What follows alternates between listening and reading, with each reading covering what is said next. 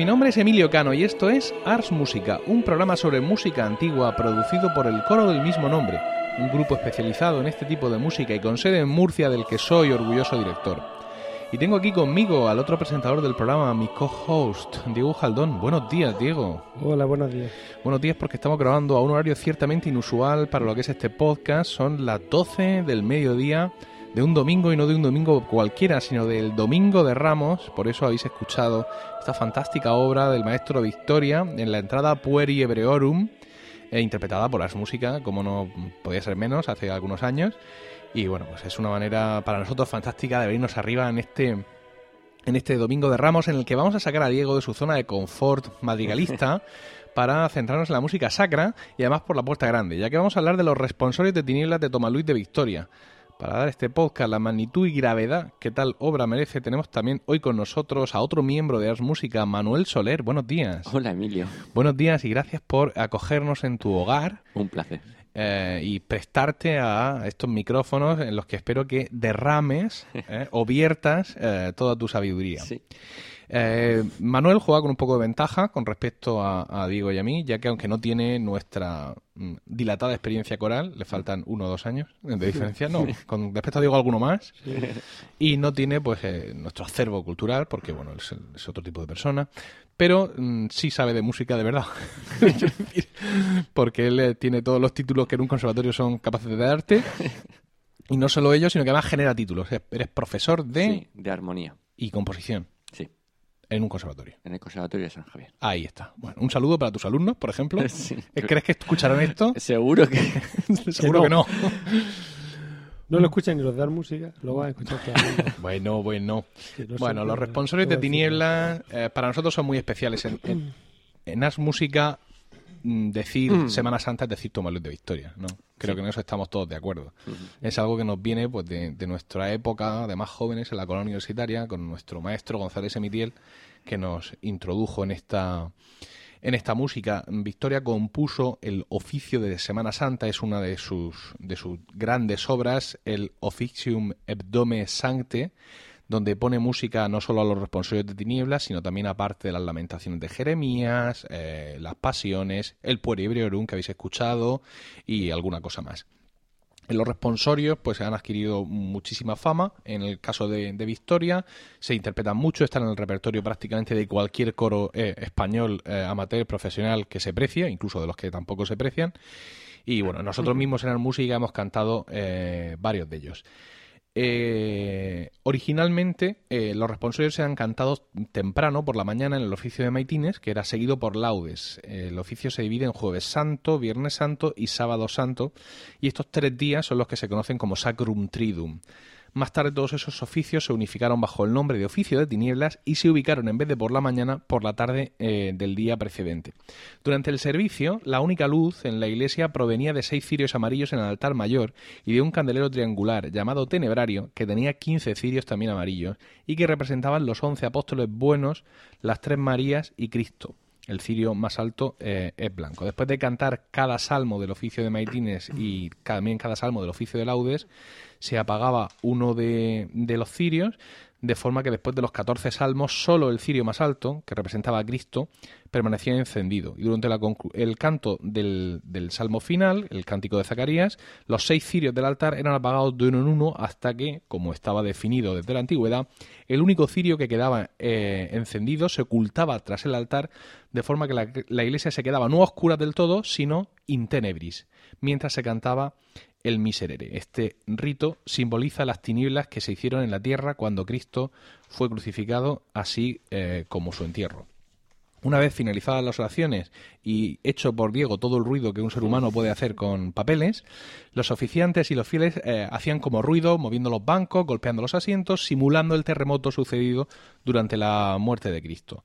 Cuando el ruido terminaba, la vela encendida oculta tras el altar se ponía encima del mismo como símbolo de la resurrección. Recuerdo que esto era sábado. Eh, para que todo el mundo venerara en silencio el triunfo de la resurrección de Cristo sobre la muerte. En ese momento se apagaba el, cirio, concluía el oficio y se cantaba precisamente el himno Vexila Regis Prodeunt, que es efectivamente el triunfo de la cruz sobre todos los pecados del mundo. Eh, este es el cirio, es un chiste preparado durante semanas, y esto es algo que realmente, pues evidentemente nosotros no, hemos visto en la vida, ¿no? porque todo este tipo de, ritos pues se ha perdido en, en la iglesia contemporánea yo ya estoy curado de espantos por completo, es decir, desde el momento en el que vi en los oficios, eh, precisamente en el, en, el sábado por la noche, en la vigilia de Pascua, vi guitarras en la Catedral de Murcia, pues a partir de ahí, claro, cualquier cosa mm, puede pasar y uno ya no pide tenebrario. Quiero decir, el, el, nivel de exigencia pues se ha reducido, se ha reducido bastante. Eh, vamos con los responsorios, si os parece, a hablar, porque uno de los problemas del, del podcast de, de Ars Música... Emilio, quizás deberíamos ser nosotros los que propusiéramos a según qué iglesia recuperar este rito para poder cantar todos los responsorios de Victoria. Eso tiene sus complicaciones. Porque, nosotros lo hemos cantado, no litúrgicamente, pero sí según el día. Sí, sí. De hecho, el viernes, nosotros vamos a cantar en los oficios y aunque no corresponde a ese oficio, durante la comunión del viernes vamos a cantar a Animan Meam oh. que, es un responsorio del viernes. Las iglesias no están muy por la labor, ¿eh? quiero decir, porque te recuerdo que nuestros queridos compañeros de la Escuela Gregoriana de Murcia cantaban los oficios de jueves y viernes en la ah. iglesia de la Merced. que el jueves, por ejemplo, cantan la pasión eh, en gregoriano, con su evangelista, con su no sé qué, con su no sé cuá y hubo un cambio en, en, esa iglesia, en esa iglesia que está regida por, por monjes. O sea, que no es que sea una parroquia, no, no, no. Es una, una iglesia que no es parroquia y que la llevan, eh, son... mercenarios. Mercenarios, sí. no es que lo que era el chiste de Enrique González. Bueno. Es decir, que eran... Y de pronto hubo un cambio ahí en la dirección y le dijeron que... que era mucho gregoriano. Eso era mucho gregoriano. Que fueran solo... Me parece que solo van... Eh, no, que fueran solo el viernes que fueran solo el viernes. ¿Siguen yendo? Sí. Lo que pasa es que solo han, el viernes. han encontrado, solo el viernes, han encontrado asilo político en otra iglesia donde les dejan cantar la pasión. Entonces el jueves cantan la pasión, pero no en la Merced, sino en San Miguel. Todo esto son asuntos locales que a ti, oyente, que estás en León, estarás diciendo a mí todo esto que me importa. Pero, tú, lo has dicho, demasiado gregoriano. Pero si llegamos nosotros con polifonía. Sí, es lo que están esperando. es lo que están esperando. Es que dicen que se hace todo muy largo. Dices que es muy largo. Sí, eso es cierto. No, hay, hay, que darle la razón. Sí. Ya. Bueno, eh, los responsorios. Los responsorios eh, hay tres por cada nocturno, ¿vale? Es decir, que son eh, 3 por 3, 3 por 3, 9 y 9 por 3, 27. Porque hay tres nocturnos desde, por día. desde pequeños, efectivamente. Eh, Victoria, porque el podcast de hoy va sobre los responsorios de Dinila de Victoria, solo pone música a los responsorios de los dos, eh, del segundo y tercer nocturno. Y pone música también para compensar a las lamentaciones que van en el primer nocturno. En ese sentido, digamos, el, el oficio de Victoria es, incompleto, pero es incompleto a casi hecho, ¿no? Eh, está, por ejemplo, que Sualdo da Venosa, que sí pone en música todos los responsorios, los 27, aunque ninguna de las lamentaciones. ¿Eh? Que son, eso no se suele decir. Y Orlando Dilaso pone en música todas las lamentaciones también, por ejemplo. Eh, Talis hace un remix y pone en, música lo que le da la gana y cuando le da la gana. ¿A todas las lamentaciones y a todos los responsorios, Lazo? Lo de las solo responsables no lo sé, pero como su producción está, es tan, tan vasta y hay mucha música, digamos, que no ha llamado la atención, porque quiero decir, un tío que compone 425 misas, pues seguramente alguna habrá que no sea demasiado buena, ¿no? Mm. Y que no estará editada de manera que llegue a los coros, etcétera. Entonces, ahora mismo no sabría decirte si ha compuesto uno solo o todos los responsorios, pero todas las lamentaciones sí las tiene. Seguro que sí.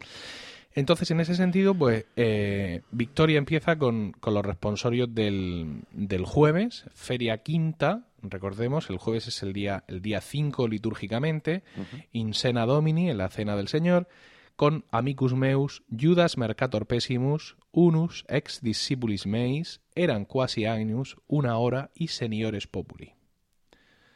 ¿Qué sentimientos os evocan estos nombres?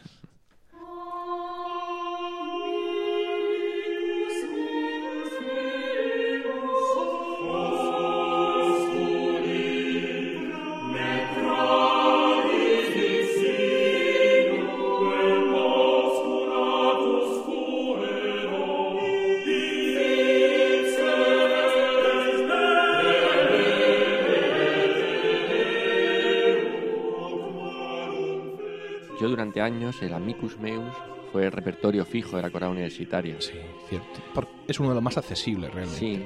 Ah, y, además lo, utilizo, lo utilizo en, mis clases de contrapunto porque es uno de los pocos que tiene un fragmento a dos voces. El único, de hecho. El, único, de hecho. Sí, recordemos que los responsorios tienen, eh, están divididos, digamos, en tres partes musicales, o sea, A, B, C, B por así decirlo, ¿no? Esa sería la estructura. Se repite la segunda parte después de la tercera. Y la tercera está escrita para menos voces. Que se supone o se entiende, digamos, por tradición que eh, eso corresponde a solistas. Eh, siempre son tres voces, como decía, salvo en Amicum Meus, que son, Que son dos.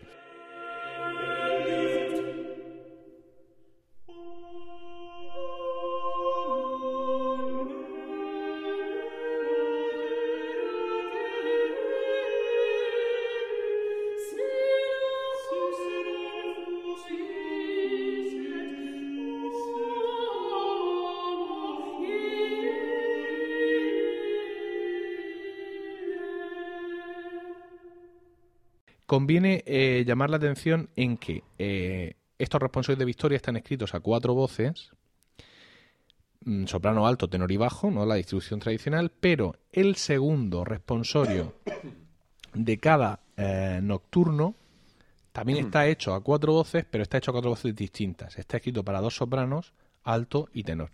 Con lo cual, en este primer día de jueves, Iudas, Mercator Pessimus, sería para dos sopranos, alto y tenor, y una hora también sería para dos sopranos eh, alto y tenor. El, texto de, los responsorios eh, es muy curioso porque bueno, ofrece meditaciones y escenificaciones de las últimas horas de la vida de Cristo, mezclado, mezclando estilo indirecto con estilo directo. Es decir, en, algunos momentos parece que es Cristo el, el, que habla, el que cuenta, el que relata su pasión, y en otros momentos del texto eh, sin embargo, se habla de lo que le está pasando, ¿no? Eh, se mezcla un poco la narración textual también con visiones místicas del sufrimiento de, Cristo. Eh, como ya hemos dicho, mm, se cantan las dos partes del responso y el verso y luego se vuelve la segunda mitad del responso. Y todo esto que hemos dicho de que, el, verso se escribe para menor número de voces es algo común a todos los compositores renacentistas. Es decir, que todo se hace así porque al ser un verso luego se busca que sea todo el coro el que responde eh, a, estos solistas. Y otra cosa muy interesante, que es que me estoy ahogando. ay, ay. En muy temprano. Una cosa muy interesante es que litúrgicamente, bueno, ya ha comentado Manuel que nosotros litúrgicamente esto no lo hemos cantado nunca. No. lo hemos cantado en concierto y pues lo hemos colado en algún oficio. lo, más cercano. En alguna misa y tal. Pero si estamos en, liturgia estricta, el tercer responsorio de cada nocturno requiere una repetición extra. De forma que tras volver a cantar la segunda parte del responso se canta otra vez entero eh, desde el principio. Eh, Lasso sí pone música a todos los responsorios. Otra vez está viniendo. Otra vez entero con todas las repeticiones. Con todas las repeticiones. A, B, C, B. No, no. A, B, o sea, A, B, C, B, A, B. Solo ya sin el... Sin el, sin el verso. Sin el verso. No sé, por ejemplo, Diego, ¿cuál fue el primer responsorio que tú cantaste? El primero, eh, Tenebre. El Tenebre. Mm, la primera. no pertenece a este. La primera en la, frente. ¿El Tenebre a voces graves? No, no, no. La coro universitaria, soprano alto, tenor bajo. Sí, es que eh, esto que menciona Manuel es importante porque existe una tradición romana eh, del siglo XVIII y XIX por el cual algunos de estos responsorios para dos sopranos alto y tenor se transportaban una octava para abajo, Tal cual. con un par, y se cantaban con voces graves. Entonces, el tenebre, es, es, uno de los que generalmente eh, se hace así, porque, mm, bueno, pues, pues, como dice tenebre, como dice tinieblas, pues le pongo voces graves. Yo esto, a mí me saca de quicio. Ah, te saca de quicio, pero, pero es muy emocionante en la coral cantarlo solo con chicos.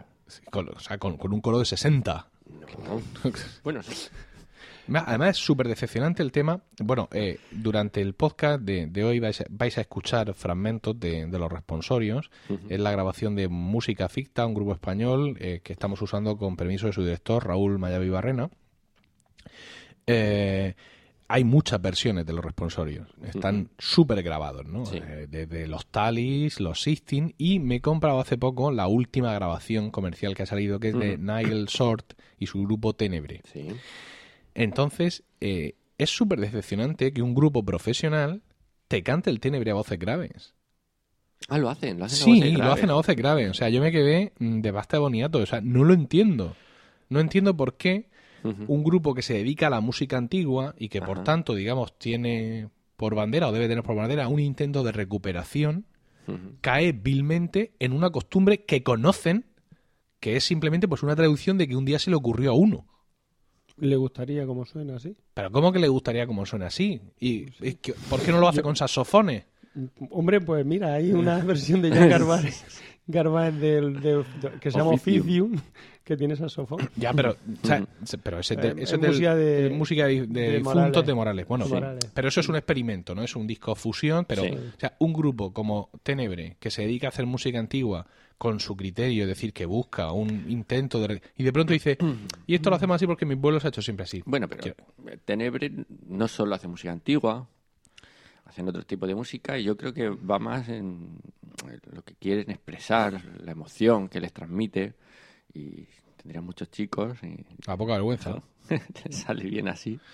No sé, yo. Eso pasa por, por cantar tanto cuerno y tanto. tanto, tanto part. Cuerno con, con Kai con V, evidentemente, cuerno. No sé, a mí la verdad es que, bueno, yo, como bien dices, aquí en Murcia, nosotros hemos colaborado, cuando cantábamos en la colonia universitaria, hemos colaborado mucho con la escuela gregoriana y luego con la música también, y en, ocasiones hemos cantado, hemos sido partícipes individualmente de estos responsorios perpetrados a voces graves. Efectivamente. Pero no es lo mismo, quiero decir, nosotros aquí como grupo amateur sobre amateur, mm, tomando las decisiones que nos puede apetecer más o menos, mm, cantando Victoria con 60 o con 40 o con 45, que un grupo profesional. es que confunde grupo profesional con grupo historicista. No sé hasta qué punto ese grupo tiene especialmente interés en hacerlo exactamente. Hombre, si Nigel Short no tiene interés en hacer las cosas de manera historicista, quiero decir que es un señor que ha cantado en los talis, que ha cantado en todos los grupos habidos y por haber. Bueno, pero en los talis hay mujeres cantando en la soprano, por ejemplo. Sí.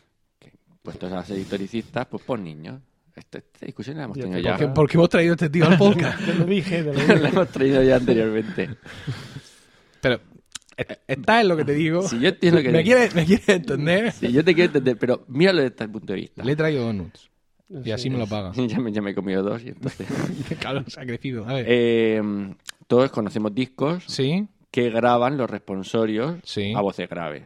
Discos normalmente antiguos. Sí, claro. Pues este hombre ha dicho, espérate, puestos a hacerlo, voy a hacerlo yo con mis bajos, con mis tenores, sí. con mis contratenores, sí. y vamos a sacar una cosa que no es historicista, pero por lo menos que la gente lo escuche bien. Pues no. Ah, porque al final lo hace. o sea, el, disco es muy irregular, ¿sabes? O sea, tú empiezas escuchando a Miku Meus y dices tú, fantástico. Ah. Esta interpretación, ah, digamos, tiene la calidad sonora de los Talis, ¿no? Tiene cantantes muy buenos, porque esto al final es tener cantantes mejores o peores, ¿no? Y tiene una, una toma muy buena, o sea, el técnico holandés que han conseguido es de los buenos, está en una, hay una gran calidad técnica. Y encima eh, eh, y encima, pues, pues, por ejemplo, pues la versión de, de los Talis de hace muchísimo tiempo, pues esta versión parece que... Y muy aburrida, Es un poco más... Eh, cuidado. A mí me aburre, la versión de los Talis me aburre. Esta versión parece que es un poco más viva, que tiene un ritmo como un poco más, más ágil, que se permiten algunas algunas licencias a la hora del fraseo. La versión de los Talis es muy, muy, está muy congelada, ¿no? Podríamos decir. Más que los pies de Walt Disney. Y de pronto conforme avanza el disco, mm, estás escuchando tempos cada vez más lentos y cuando llega el tenebre, directamente tiene el mismo tiempo, el mismo que la versión del coro de la Catedral de Westminster en 1978. En la que seguramente Nigel Shore cantaba de niño. ¿Sabes lo que te quiero decir? Sí, sí, sí. Y, ha durado hasta nuestros días. Es, ese recuerdo en su, eh, en su mente. Entonces, lo, dices como algo malo, ¿no? Que tenga el mismo tiempo. Es que no me pega nada.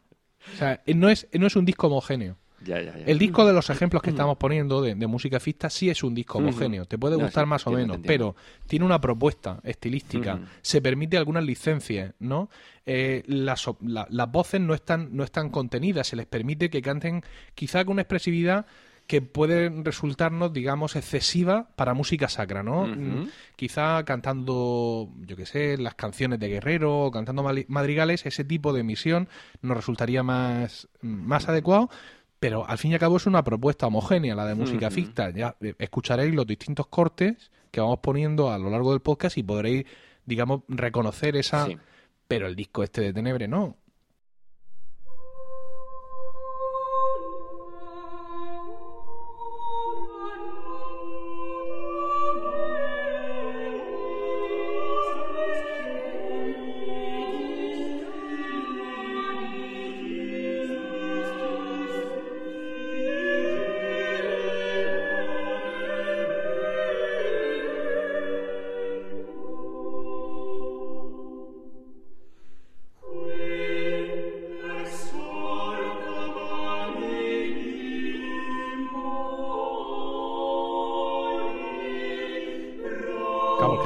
Mucho De hecho, rato... porque suena muy parecido a Eh, todas. sí, donde tienen toda la misma estructura. Llevamos mucho sí. rato hablando de una versión que, lo- Sí. que los oyentes no están escuchando. Sí, sí, sí. Pero bueno, viene a significar eso también que, eh, bueno, hemos hablado que los responsorios son una pieza litúrgica, es decir, están compuestos por Victoria pensando en cantarse la liturgia, evidentemente, porque en Sí. aquel momento esta música se componía para eso. Pero tienen, son, son una obra en sí. O sea, dentro de incluso del, del oficium, del oficium de del oficio de Semana Santa, si tú sacas los responsorios fuera y los presentas, tú la sensación que tienes es que es una obra completa. Están escritos todos en claves agudas, Sí. todos respetan la misma armonía, todos tienen el mismo esquema, usan Incluso comparten giros melódicos. efectivamente usan usan temas, usan temas musicales que se repiten luego con textos similares en responsorios siguientes, es decir, Sí. tienen esa sensación de unidad. Sí. Y yo no creo que uno deba ponerse el mundo por montera y decir ahora esto lento, ahora esto rápido, ahora esto no sé qué. Liszt ha hecho mucho daño. ¿Qué tiene que ver Liz aquí? No tiene nada que ver. Sí, tiene todo que ver. O sea, pero no solo Leeds, también Michael Jackson. Quiero decir, es que, no, es verdad, es imposible a fecha de hoy intentar, bueno, intentar no, intentar es posible, conseguir hacer una interpretación pura de Ujú. una música de Sí, esta, porque claro. cuando Victoria compuso esto, él no había escuchado la novena de Beethoven.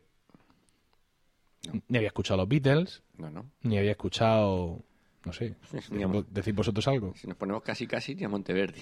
Efectivamente, claro. Entonces tu, perce- tu percepción del mundo, tu percepción de, lo- de los afectos, por así decirlo, de, de- cambia mucho, ¿no? O sea, tú escuchas esta música y, y tienes la inmediata necesidad de dramatizarla en tu interpretación, ¿sabes? Porque es una música que con, que con componentes muy mínimos, armónicos y, y de materiales, transmite mucho.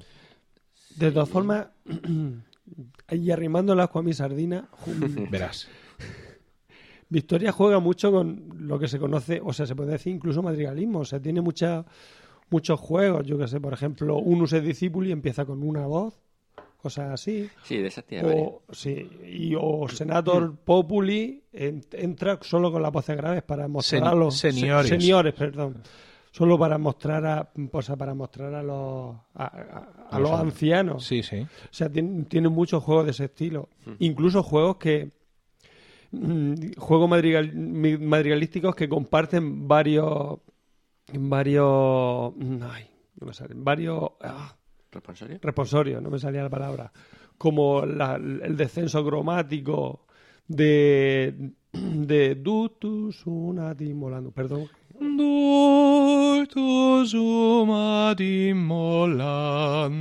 Que también lo, lo se, acaba, hace. se acaba de notar quién lleva despierto más horas. En Caliga... Sí. Sí. Que también sale en Caligaverum cuando dice Quia elongatus est ame. Quia elongatus est amen. Esto lo habéis preparado. Que No. va. O el movimiento circular de Sicut Leo in Silva de, de Anima Mea. Sicut leo in silva. Para mostrar que está en una Ajá. selva, está ahí en, en el bosque. el Nos está quedando redondo. Sí, esto, sí, sí, ¿eh? sí, sí, sí.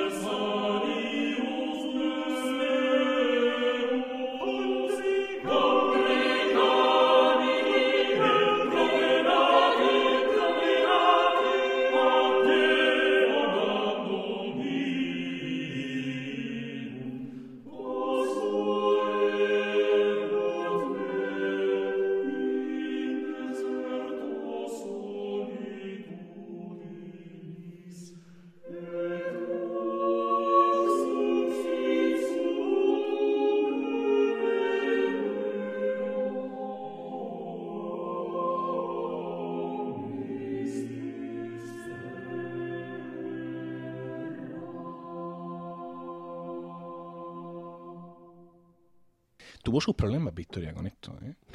Quiero decir, cuando, eh, de hecho, lo que nosotros cantamos es la segunda edición de, de- del oficio porque se le criticó en su momento Ajá. que había cosas que eran demasiado exóticas. ¿Sí? Sí, sí, sí, sí, sí. Exóticos no diría yo que son los responsorios. desde luego. Y, y tuvo que hacer algunas correcciones, tanto en, en los responsorios menores, correcciones menores, que yo supongo que no serían, digamos, eh, por así decirlo, mucho por obligación, sino por, bueno, vamos a, a decentar un poco esto que quede más romano, ¿no?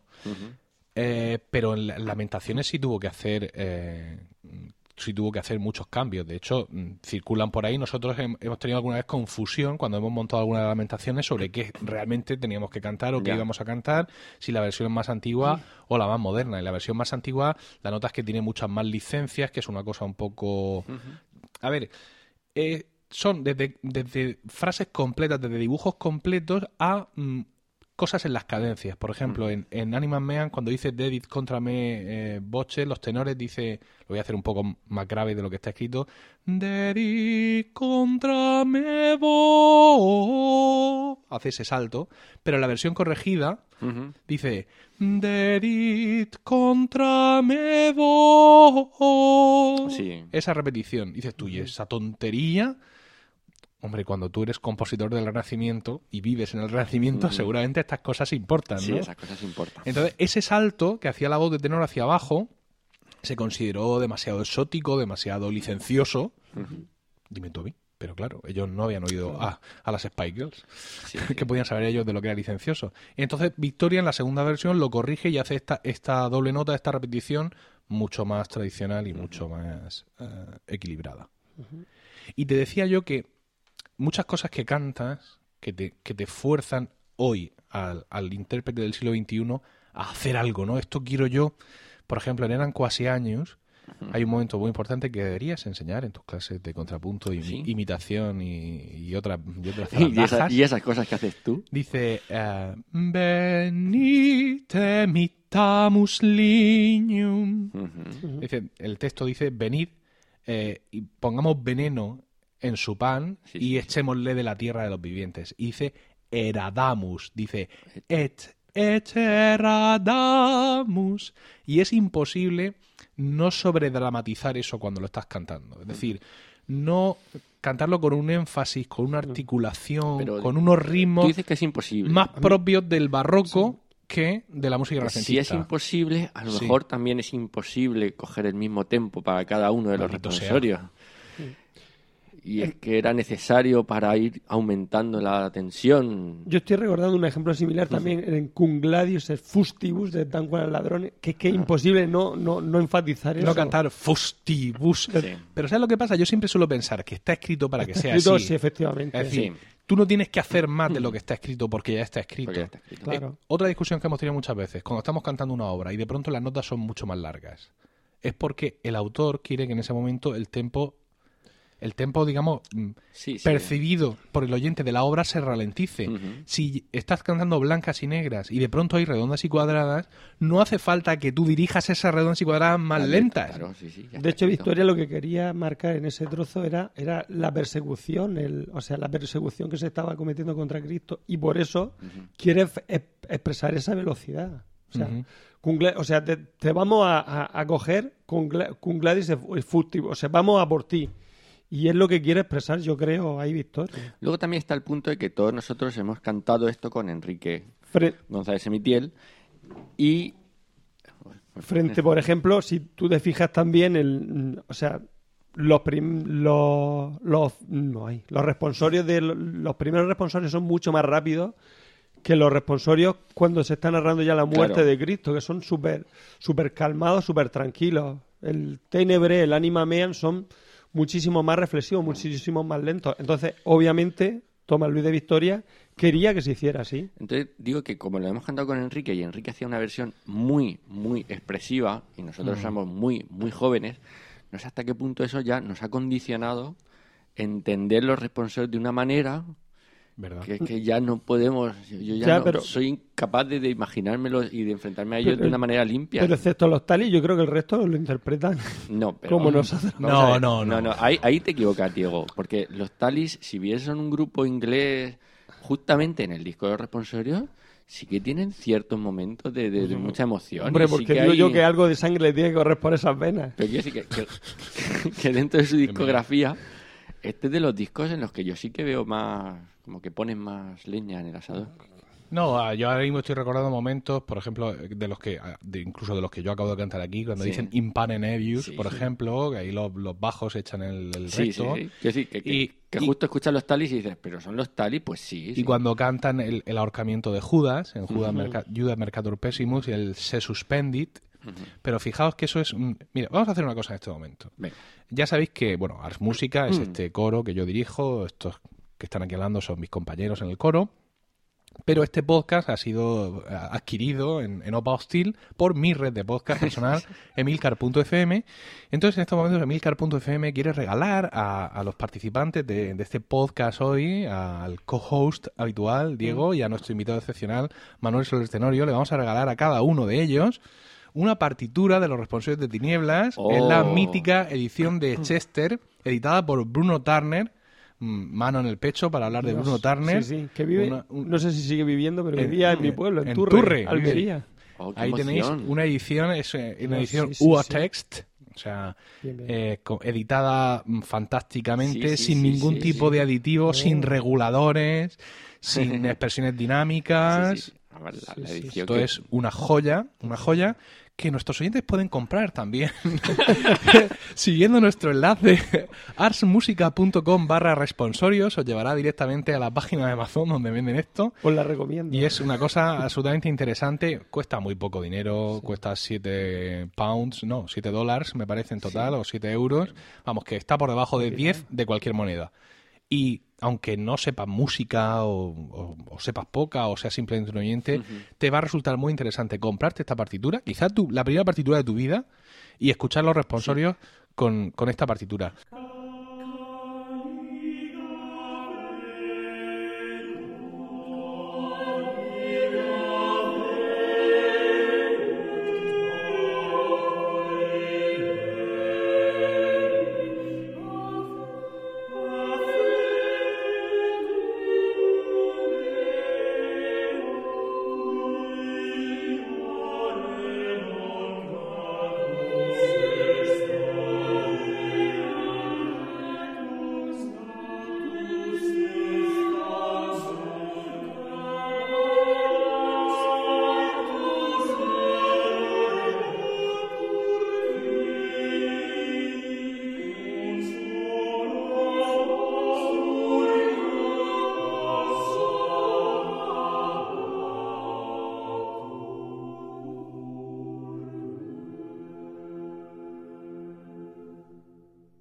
Si me permites que te, que te, la, que te la momento, Manuel. eh, Además, te, te voy a dar una, una alegría, Emilio. Dámela. Porque, porque la- las que están escritas con, para soprano, soprano, contralto y tenor, sí. tienen abajo la línea del bajo por si quieres, interpretarla para voces graves. Eso es mentira y de la cordas. Aquí tiene Judas Mercator Pessimus, que como ves, no lleva ese aditivo. Ese aditivo lo lleva porque no todos los, los responsorios de soprano, soprano, alto y tenor han sufrido eh, el, digamos, el, el que la gente los quiera o de hecho los cante de la otra manera. Ajá. Fíjate, Tenebre sí lleva Sí. escrito la parte del, del tenor, que es la parte más, más baja, la lleva escrita también en una clave de fa. Sí. ¿Vale? ¿Por qué? Porque se supone que los bajos sois incapaces de cantar en clave de sol y transportar. Pero bueno, en fin. no, ahora- porque basta... es- Sí, Ah, bueno, sí. sí, efectivamente, sois Es, incapaces. es por eso mismo que... Entonces, entonces, es esa, eh, ya os digo, no son, todo, no son todos los responsorios. Obos Omnes también se suele cantar a voces graves, sin embargo no lo han hecho aquí. O sea, Bruno Turner solo lo ha hecho en Sí, Tenebre. yo- el, el Tenebre y el Judas son así los que me vienen más a la cabeza Sí. cuando pienso en eso. Bueno, pues a- vamos a hablar un- en Judas Mercator Pessimus, hablando un poco de el dejarse llevar o no los responsorios, Ajá. acaba eh, describiendo el ahorcamiento de, de Judas. Si yo soy capaz de encontrarlo. No, es el, el Amicus Meus, el que acaba así, sí. Sí. Dice... Eh, Infelix pretermisit pretium sanguinis et infine laqueo se suspendit. Entonces, ¿cómo acaba esto? Acaba con los tenores que dicen se suspendit. Así. Es decir, no es una pieza que, eh, que acabe con un calderón donde todas las voces confluyen juntas, sino que esta nota larga, aguda, Ujú. splendid, Sí, sí, lo sé, lo antes sé. de caer al fa sostenido, que es la última nota, es un sol que hace disonancia con el la, que es la nota que tienen las contraltos. Entonces, tienes versiones donde este final es como yo lo acabo de cantar. Se suspendid. Y otros que se, mm, se les va el perol. Spendid. Y se marcan ahí un calderón que nadie les ha pedido, que no está y que musicalmente tampoco corresponde. Porque tú ves esto aquí con esta disonancia final y esto es para que se acabe, sí, porque se cuelga, Claro, se ahorca, cae y se le rompe el cuello. totalmente. ¿Vale? Y cuando tienes un fragmento en el que todo el mundo cadencia como Dios manda, con su cadencia normal, efectivamente, y caen todos en su nota redonda, pues haces tu calderón estilístico de toda la vida desde pequeño de final de obra. Pues esto es saber entender a Victoria y saber lo que quería y saber lo que escribió. Pero eso lo tiene que hacer cualquier director que, que, que afronte. Pues escribió el tenebre para soprano, soprano, alto y tenor. Eso es lo que hizo. Toma, toma tu partitura, toma tu partitura. Duerme con ella. A ver si Pero, te pega pero algo. Emilio, siempre, siempre que, que surge este tema, que en fin, en realidad surge con tantísimos temas, con Bach, con piano, con clave, en fin, digamos Dios. que Pero vamos a ver. es No, no, no, no, no. Ese no. tema surge Sí, este, tema surge mucho. Y la pregunta es, entre los pianistas, sobre todo. y, La- y, y decidís que con piano. escúchame, la pregunta es, Sí, si Victoria estuviera aquí, sí, lo mismo lo escuchaba con voces graves y le encantaba. sí. Pero porque habría nacido aquí. Bueno, pero es que, No, yo, allí. es que yo he nacido aquí. Ya, Es pero, a mí- pero Victoria no ha nacido Bueno, aquí. Manuel, Manuel es de Murcia. Sí, sí, ¿no? sí, Lo- sí. lo estamos confirmando en estos momentos. No sé. Ah, bueno, eh, eh, eso, es- ya, insisto, mm, retomo el primer punto de vista y es que es in- muy difícil para nosotros como intérpretes intentar abstraernos de un montón de siglos de música mm, culta y música pop para intentar afrontar con la mayor desnudez posible estos responsorios. Sí, de hecho no creo que debamos hacerlo. Que vivimos aquí y toda esa música ha ocurrido, ha pasado. Nosotros somos hijos del siglo XXI. ¿Qué te parece? Y como tales tenemos que afrontar. No lo vamos, no lo vamos a No, controlar. no, no, o sea, no lo vamos a traer más, ¿eh? Ya no, se acabó. Le he traído Donut. Le doy una partitura. A mí nunca me trae Donu. No, no me trae ni Kiko. Vengo en su casa y, y Ya. Te, te acepto lo de que tienes que tener una idea. Sí. Una idea y una idea de la versión que quieres ofrecer y ofrecerla. Y que la idea sea coherente. Efectivamente. Hasta Lo de ahí, es- coherente eso está bien. sí que me parece. Yo tengo, Y que cada vez los reposores sean más lentos porque sí, no le veo. Yo soy de la opinión de que la, la música en sí misma te está diciendo cómo debe de ser interpretada, Sí. ¿no? Y que mm, creo que mm, no que haya una única forma correcta de interpretar un motete del Renacimiento, Eso está claro. pero el rango es muy estrecho. O sea, existe una forma, digamos, perfecta técnicamente y objetivamente, cual- una forma que cualquier maestro de capilla, con cantante o compositor de 1575 te diría, eso se canta así, porque ellos sí lo sabían, porque para ellos era tradición oral, Sí. evidentemente.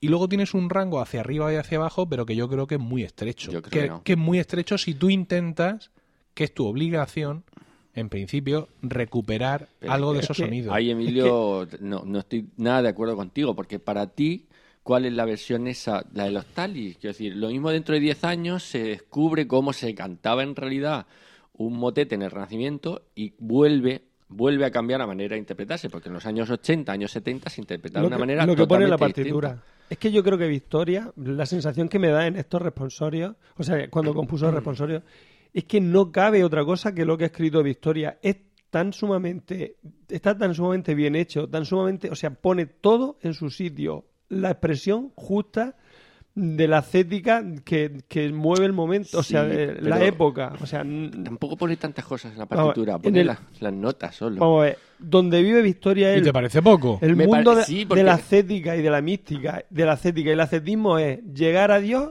con lo menos posible, o sea, comiendo lo menos posible, bebiendo lo menos posible, haciendo el amor lo menos posible, porque es la manera de encontrar la pureza y acercarte hacia Dios.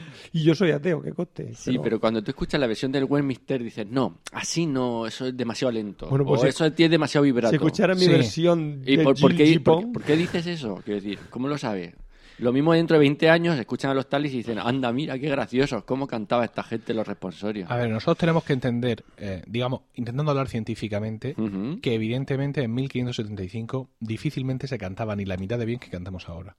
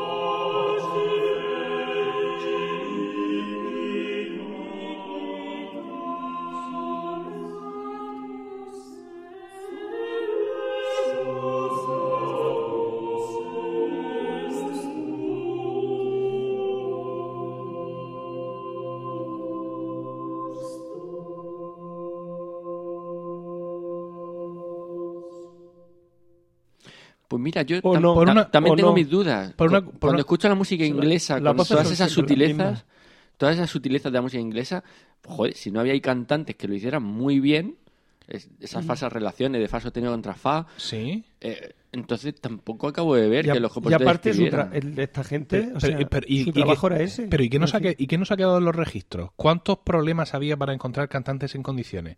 ¿Por qué se usaban instrumentos en las iglesias? Para suplir las deficiencias de los coros. Evidentemente, no porque les apeteciera mucho el tener tres chirimías, ¿sabes? Gordas como marranos, al lado soplando a, a mano meter. Que, a ver, eh, avanzando un poco en la música, vamos al barroco. Venga. El Mesías de Händel. El Mesías de Händel es una obra viva desde el momento que la compone hasta el momento Todos en el que él años- fallece. Todos los años ha cantado desde entonces. No, no, no. Me refiero viva en su época, para Händel. Para Händel era un proyecto en curso. Escribió muchísimas versiones de todos los números. De la mayoría de los números tiene varias versiones. ¿Por qué? Porque cada vez que le tocaba interpretarla tenía que plantearse algunas cosas. O sea, eh, tiene un eh, Why Do the Nations, por ejemplo, eh, no, o un The Trumpet Shall Sound, una de las dos, que es un, un- un mero arioso. Así, muy corto. ¿Por qué? Porque el bajo que le trajeron era incapaz de cantar la versión completa. Por ejemplo, Bueno, ¿y qué quieres decir con eso? Que, que, les- el- el- el- que, se- que tenemos pruebas mm, evidentes de que los cantantes en aquel momento no eran tan buenos o podían no ser tan buenos técnicamente como somos nosotros ahora mismo. ¿Vale? Es decir, que el sonido en general seguramente era peor. Pero Eh, Entonces, justamente, Por, ¿por qué quieres sacar ese sonido? No, vamos a no, ser. Si vamos a yo no cantar- quiero sacar ese sonido, quiero, no quiero sacar ese sonido porque además porque ya no puedo. Quiero decir, desde el momento en el que yo estoy cantando con mujeres, ya no voy a sacar ese sonido, ¿vale? Yo no, no puedo sustraerme de, de- de mi época. O sea, aquí eh, tenemos unos condicionantes físicos ya, tenemos unos coros con mujeres y está- todo se canta, digamos, más agudo de lo que se cantaba entonces. Estos responsorios que están escritos en claves altas, sol, do en tercera, do en cuarta, eh, sol, do en segunda, do en tercera, do en cuarta, en aquel momento se, cantaban transportados hacia abajo una cuarta o una quinta dependiendo de lo que hubiera en tu iglesia. O dependiendo del diapasón del órgano. Eso es así. Eso se sabe, no es que lo diga yo. Es que es así. Desde el momento en el que yo tengo un coro en el que canto la música a la altura que está escrita, ya estoy, digamos, en- entre comillas, pervirtiendo esa idea inicial. Desde el momento que estoy cantando con cantantes que han escuchado mucha música de la compuesta después de Victoria, ya lo estoy pervirtiendo. Vamos a no corromperlo más. Vamos a no cantar con, con un vibrato mm, pensado para que un cantante llene todo el espectro de un teatro mm, en Italia. No sé. Que parece como que tú puedes hacer lo, lo que a ti crees que sí puedes hacer, pero más cosas no. ¿Te parece mal? O sea, es como lo que hago yo, bueno, pero más no. A ver, yo, yo mismo mm, me vengo arriba y me dejo No, llevar. ver, es decir, pero- tú has cantado conmigo y yo he dirigido Sí, muchos sí. eran cuasi años de manera, digamos, Sí, muy contraria sí, a lo sí, que sí. yo estoy diciendo aquí. Es y nos que- ha dado igual. Exactamente. Pero no Nigel Short con Tenebre, que eso se queda grabado. ¿Sabes lo que te quiero decir? Una cosa es lo que uno que haga. Mira, lo decía Harnoncourt perfectamente. Harnoncourt grabó todas las óperas de Monteverdi. Y decía Harnoncourt, esto es un problemazo. Esto es un problemazo porque hay muchos fragmentos de las óperas de Monteverdi que se prestan mucho al adorno. ¿no? A- más a- incluso más de lo que ya está escrito, que las óperas de Monteverdi llevan mucho escrito, ¿no? O sea, llevan líneas muy virtuosas para que los cantantes adornen. Pero todavía hay espacio para que adornen más. Y dice, en conciertos sí.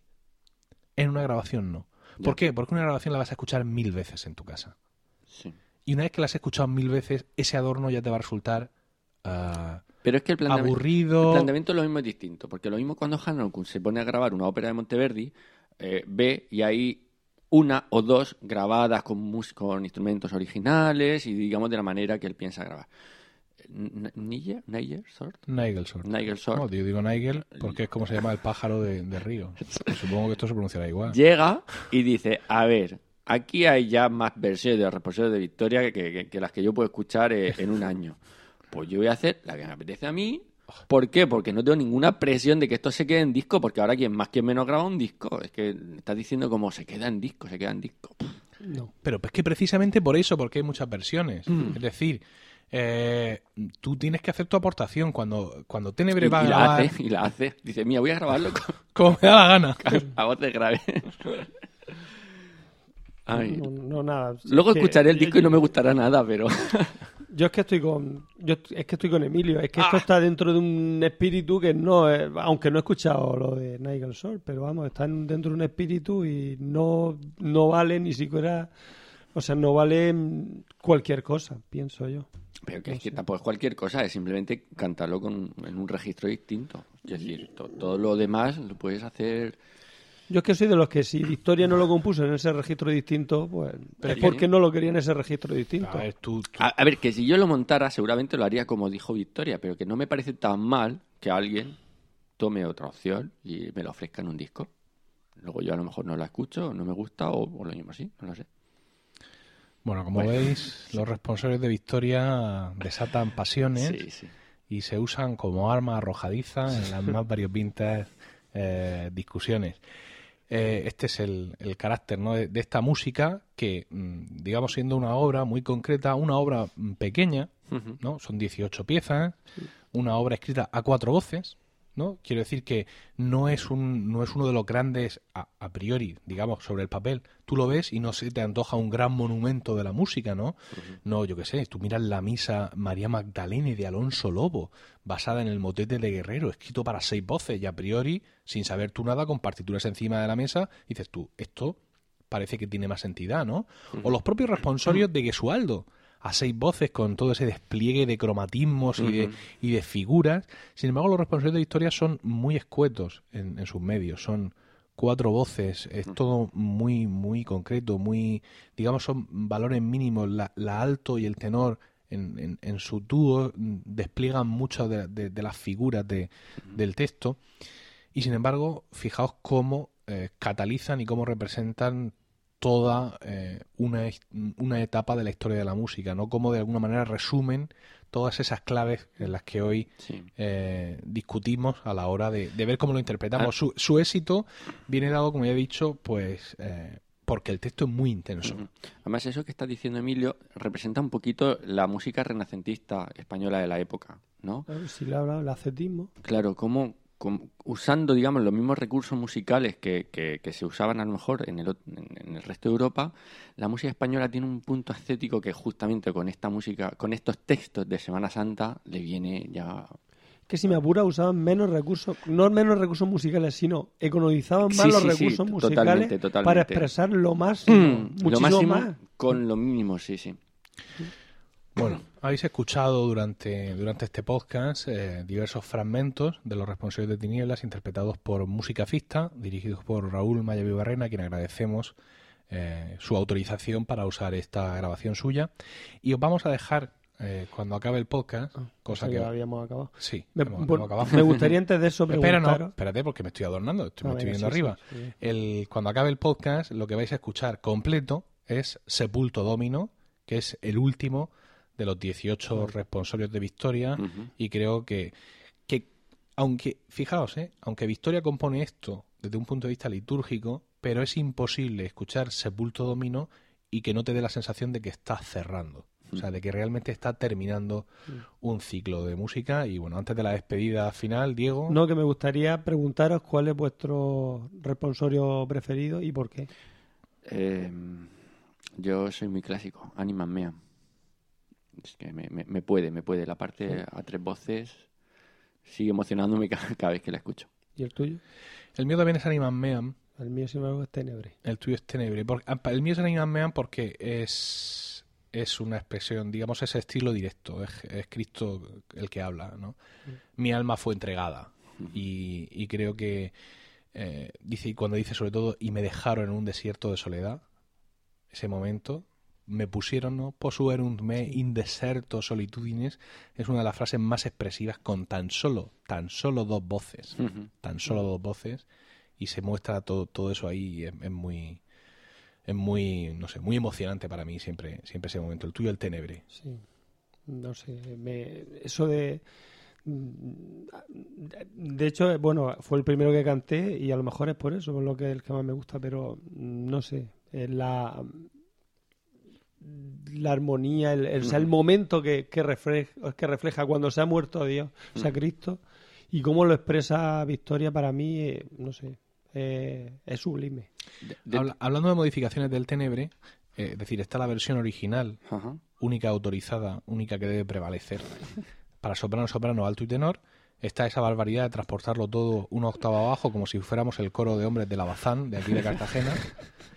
Y luego está una versión de Oxford University Press que lo que hace es que, a ver, lo baja un tono, eh, transporta el alto y el tenor una octava abajo y corta y pega la las dos partes de la soprano, consiguiendo de una manera algo artificial una versión de soprano alto, tenor y bajo. Ajá. Esa es la, la- la versión del tenebre que hemos cantado nosotros de jóvenes en la corona universitaria. También para terminar, Manuel. Sí, bueno, a- hablando del Tenebre, decía que al- algo tendrá, dentro de que todos los textos de, de los responsables son muy potentes, El agua cuando la bendice. algo tendrá el Tenebre cuando en Yesualdo también Sí. el Tenebre es uno de mis responsables favoritos. Tiene un punto ahí, ese texto que, que- que- que motiva mucho al compositor, parece ser. Bueno, pues vamos a poner ahí una paliza de enlace. Ah, en bueno, para del acabar, para programa. acabar, para Ah, acabar. Eso no era para acabar. No, para acabar. Eh, el oficio de Semana Santa Sí. acaba con el Vexila Regis. Y Sí. quiero mencionar que la versión de Ars Música de Vexila Regis es seguramente nuestra grabación más escuchada por mí.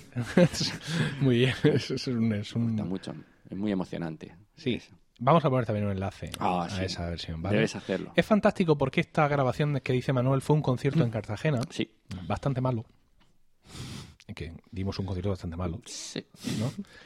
Pero no sé por qué ese Vexila Regis salió muy bien. Sí.